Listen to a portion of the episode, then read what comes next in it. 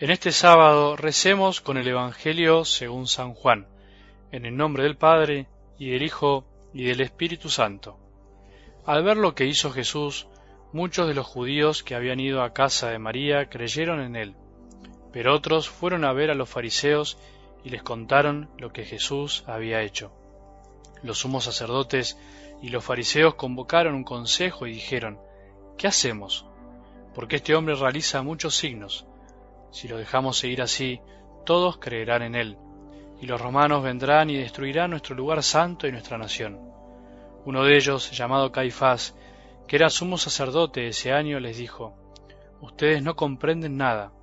¿No les parece preferible que un solo hombre muera por el pueblo y no que perezca la nación entera?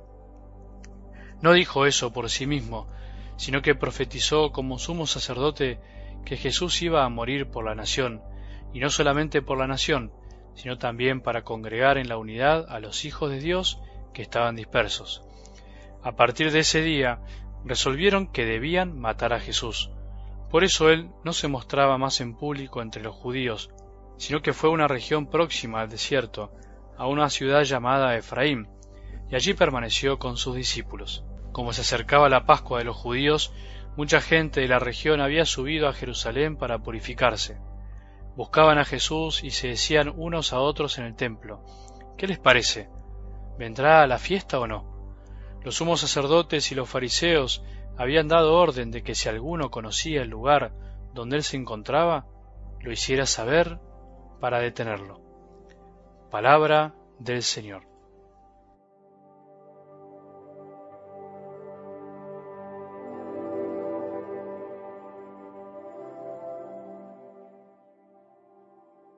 Se acerca la Pascua de los cristianos, la tuya y la mía. Se acerca la Semana Santa. Hoy a partir de las misas de la tarde comenzaremos la semana más importante del año para los que creemos en Jesús. Con el Domingo de Ramos empezamos a transitar, por decir así, la recta final, la de la vida de Jesús y del camino que venimos haciendo hace casi cuarenta días. La propuesta del camino fue la misma para todos. Estés donde estés, sea la vida de fe que estés llevándose, sea que estés cerca o alejado con fervor o sin ganas, no importa.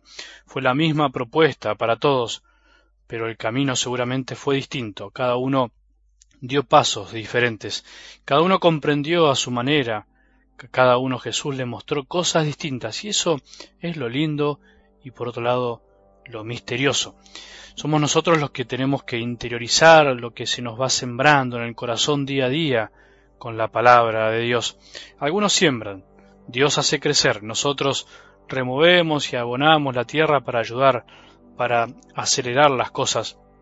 ¿Pusiste algo de tu parte en este tiempo?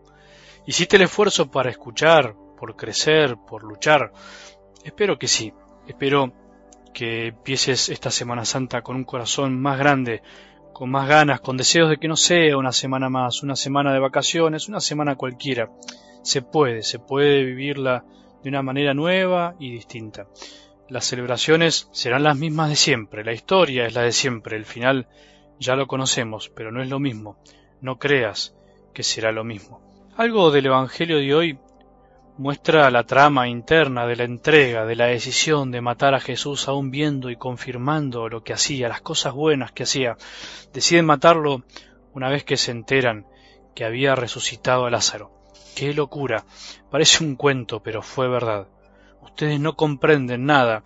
¿No les parece preferible que un solo hombre muera por el pueblo y no que perezca la nación entera? Y sí, la verdad es que la maldad del hombre es incomprensible. ¿Vos comprendés algo? A veces no comprendemos cómo es posible que invocando un bien se haga el mal con tanta locura.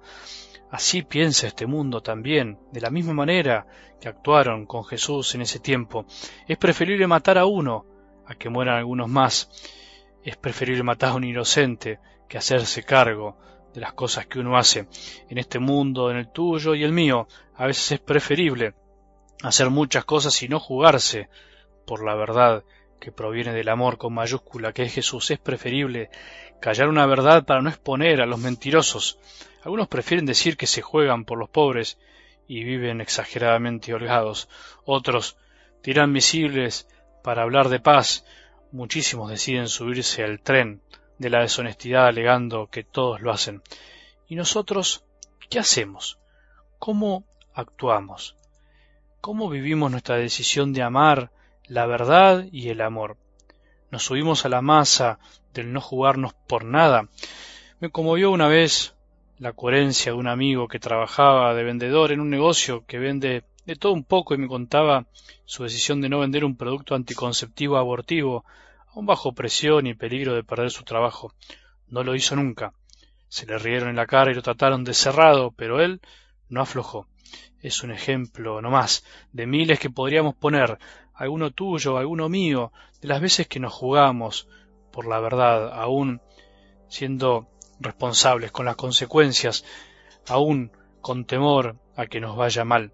Seguro vos mismo tenés más ejemplos y también muchos de cuando no nos jugamos. Solo un ejemplo de miles de situaciones en donde muchos deciden matar al bien y donde otros tantos prefieren callar y son cómplices. Nosotros, mientras tanto, no tenemos que aflojar y tenemos que entrar a esta Semana Santa con deseos de honrar a Jesús con la vida y no solo con los labios, con deseos de acompañar a Jesús no solo de lejos, como quien no quiere la cosa, sino de enamorarnos de su coherencia hasta el fin, de su amor sincero, que no se escapó en los momentos más duros y difíciles, por amor a vos, por amor a mí, a todos los hombres.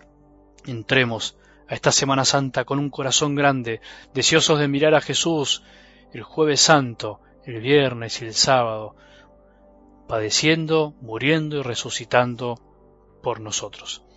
Que tengamos un buen sábado y que la bendición de Dios, que es Padre misericordioso, Hijo y Espíritu Santo, descienda sobre nuestros corazones y permanezca para siempre.